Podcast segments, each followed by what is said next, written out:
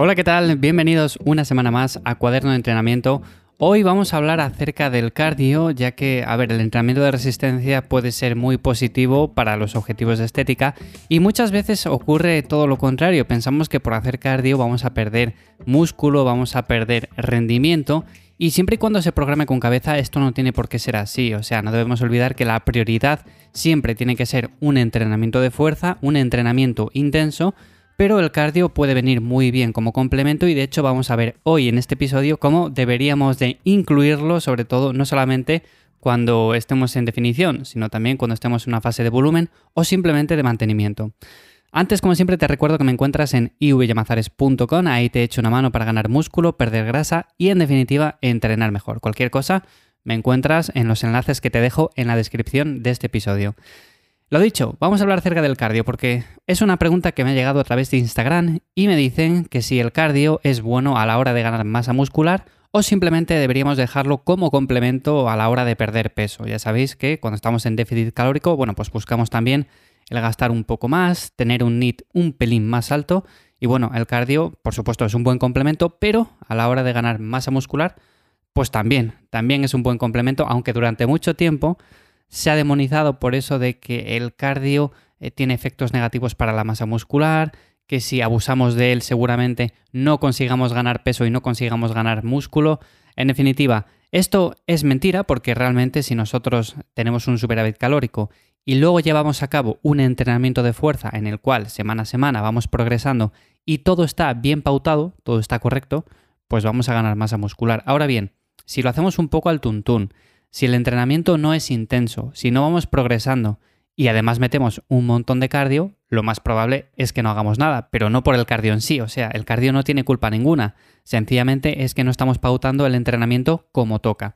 Así que lo dicho, en cuanto al cardio y las interferencias que puede generar este con el entrenamiento. Bueno, pues se ha publicado recientemente un trabajo en el cual vemos a sujetos que han entrenado fuerza y siguen un programa de más o menos tres días de cardio a la semana junto con su entrenamiento habitual con resultados que son muy buenos. ¿Esto qué nos viene a decir? Bueno, pues nos viene a decir que además de que no vamos a perder masa muscular, vamos a mejorar muchos otros marcadores, incluso la capacidad oxidativa. Y esto viene a ser que podemos perder más grasa cuando estamos en definición, pero que incluso podemos mejorar la recomposición corporal cuando estamos en un volumen. Y esto viene a ser mantener un porcentaje graso más saludable. Ya sabéis que cuando estamos ganando peso, cuando estamos en volumen, lo suyo es ir subiendo poco a poco, no de repente, porque si no, la mayoría va a ser grasa.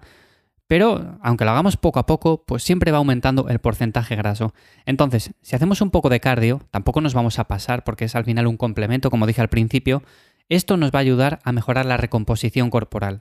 Pero es que además tiene otros muchos beneficios que puede aportar. Voy a destacar algunos de ellos para que veamos cómo esta herramienta al final es un buen complemento. El primero de todo sería que mejora la capacidad de trabajo en el entrenamiento. ¿Por qué? Porque si solamente estamos acostumbrados a entrenar una hora en el gimnasio y ya está, o sea, no hacemos nada más en el día, estamos eh, con un trabajo sedentario, sentados ocho horas, luego estamos en el sofá, vamos a entrenar una hora y se acabó. O sea, ese es el movimiento que hacemos, caminamos un poco para allí y para acá, pero tampoco hacemos mucho más.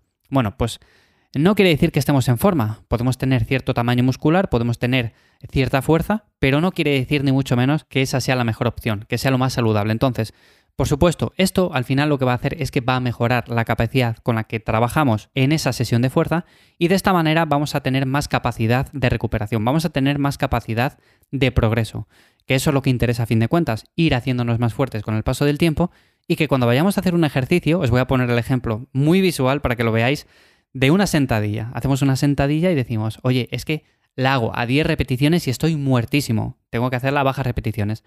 Aunque es un ejercicio muy demandante, el tener una capacidad aeróbica poco trabajada hace que no seamos capaces de trabajar a altas repeticiones en este tipo de ejercicios. Por lo tanto, trabajar el cardio es importante, pero ahora vamos a ver más adelante cómo quizás no sea la mejor opción el hecho de estar corriendo durante varios kilómetros y hacerlo varios días a la semana, simplemente como complemento.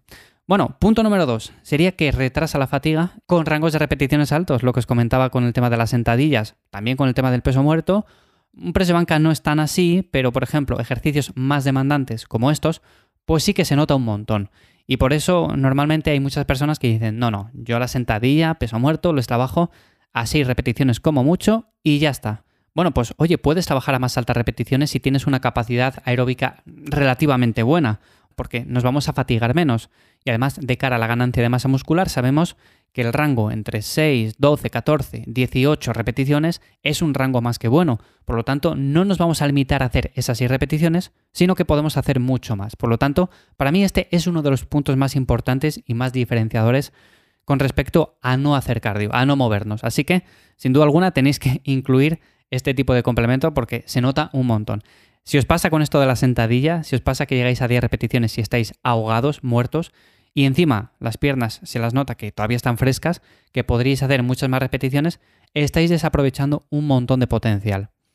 Otro punto sería que cuando estamos en definición, cuando estamos ya muy bajos de calorías, pues el hacer un poco más de cardio nos va a permitir ingerir más calorías. O sea, no tenemos que bajar calorías y bajar y bajar y bajar hasta llegar a un punto que estamos consumiendo 600 calorías, porque no tiene lógica ninguna, porque vamos a estar mucho más cansados, vamos a perder más masa muscular, vamos a entrenar con menos intensidad y en definitiva es una definición que no interesa. Ahora bien, si en lugar de bajar tanto a las calorías tenemos este recurso, el cual nos permite aumentar el gasto calórico al día, lo que vamos a hacer es que podemos comer más, podemos entrenar con más intensidad, vamos a retener mucho mejor la masa muscular y por lo tanto, a fin de cuentas, quiere decir que al cabo de 3-4 meses, el tiempo que estemos en definición, pues vamos a tener una mejor recomposición corporal, un mejor físico, que no simplemente si nos limitamos a bajar calorías y ya está. Y bueno, también, por ejemplo, podríamos destacar el hecho de que al añadir cardio junto con ciertos protocolos de suplementación, pues nos ayuda a perder un poco más de grasa, a vernos un poco mejor, a optimizar la definición y en definitiva todos estos procesos. Como veis, son muchos los beneficios y, a ver, hay que tener ciertas cosas en cuenta porque aunque es cierto que esto se da si lo hacemos con cabeza, si lo hacemos con sentido común, a veces el sentido común es el que más falla y es el que menos tenemos. Entonces, ¿cómo podemos complementar el cardio y la fuerza? Bueno, pues como digo, hay que hacerlo un poco con cabeza no vamos a hacerlo juntos, o sea, no vamos a hacer cardio y luego el entrenamiento de fuerza. Para mí lo más fundamental es separar los entrenamientos lo máximo posible. Si puede ser entrenamiento de fuerza un día, cardio otro. Si tiene que ser en el mismo día, por lo que sea, vamos a priorizar el levantamiento con carga siempre y vamos a hacerlo lo primero. No vamos a hacer cardio y luego vamos al entrenamiento de pesas porque vamos a estar muertísimos, vamos a estar caos. Aunque lo hagamos, no vamos a progresar y si progresamos va a ser mucho menos de lo que lo haríamos si no hubiéramos hecho ese entrenamiento de cardio. Luego también vamos a aprovechar esos días de descanso, esos días en los cuales no entrenamos con pesas, para meter el cardio. ¿Por qué? Porque así vamos a movilizar un poco más la sangre, vamos a mejorar la recuperación y cuando vayamos a ese entrenamiento posterior, a ese entrenamiento que tenemos al día siguiente o a los dos días siguientes, vamos a estar mucho mejor, vamos a tener más rendimiento y eso es lo que interesa. Y además también yo lo limitaría, o sea, no vamos a hacer cardio 5 o 6 días a la semana. Si nosotros priorizamos la ganancia de músculo y de fuerza, que debería ser lo fundamental, lo que vamos a hacer es dejar esto unos 2, 3, 4 días como mucho y sobre todo, como digo, meterlo en sesiones separadas y a poder ser que no interfiera demasiado con el rendimiento que podemos tener en un entrenamiento de fuerza.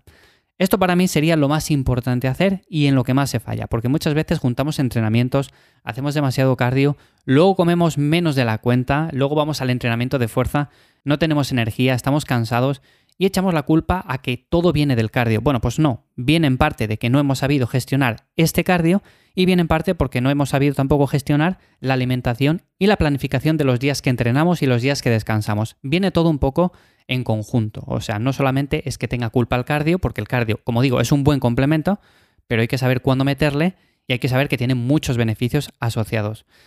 En fin, bueno, esto es lo que quería comentaros un poco hoy. Espero de verdad, como siempre, que os sea de ayuda. Cualquier cosa, cualquier duda que tengáis, me la podéis dejar en ivyamazares.com barra contactar. Decidme a ver cómo hacéis vosotros el cardio. Yo, por ejemplo, lo suelo hacer los días de descanso, lo suelo meter a primera hora de la mañana. Ya lo he comentado muchas veces, pero a mí así me despeja la mente, me abre más el apetito de cara a ir a desayunar. Lo podéis hacer en ayunas o no. Esto ya depende un poco de gustos. Yo, por ejemplo, lo suelo meter a veces en ayunas porque me viene bien, pero otras veces simplemente lo meto a cualquier hora del día cuando veo que mejor me viene y sencillamente un momento en el cual interfiera poco con ese entrenamiento de fuerza. Así que bueno, como digo, hasta aquí el episodio de hoy, hasta aquí el episodio de esta semana de Cuaderno de Entrenamiento y sin más nos escuchamos de nuevo aquí en 7 días. Chao.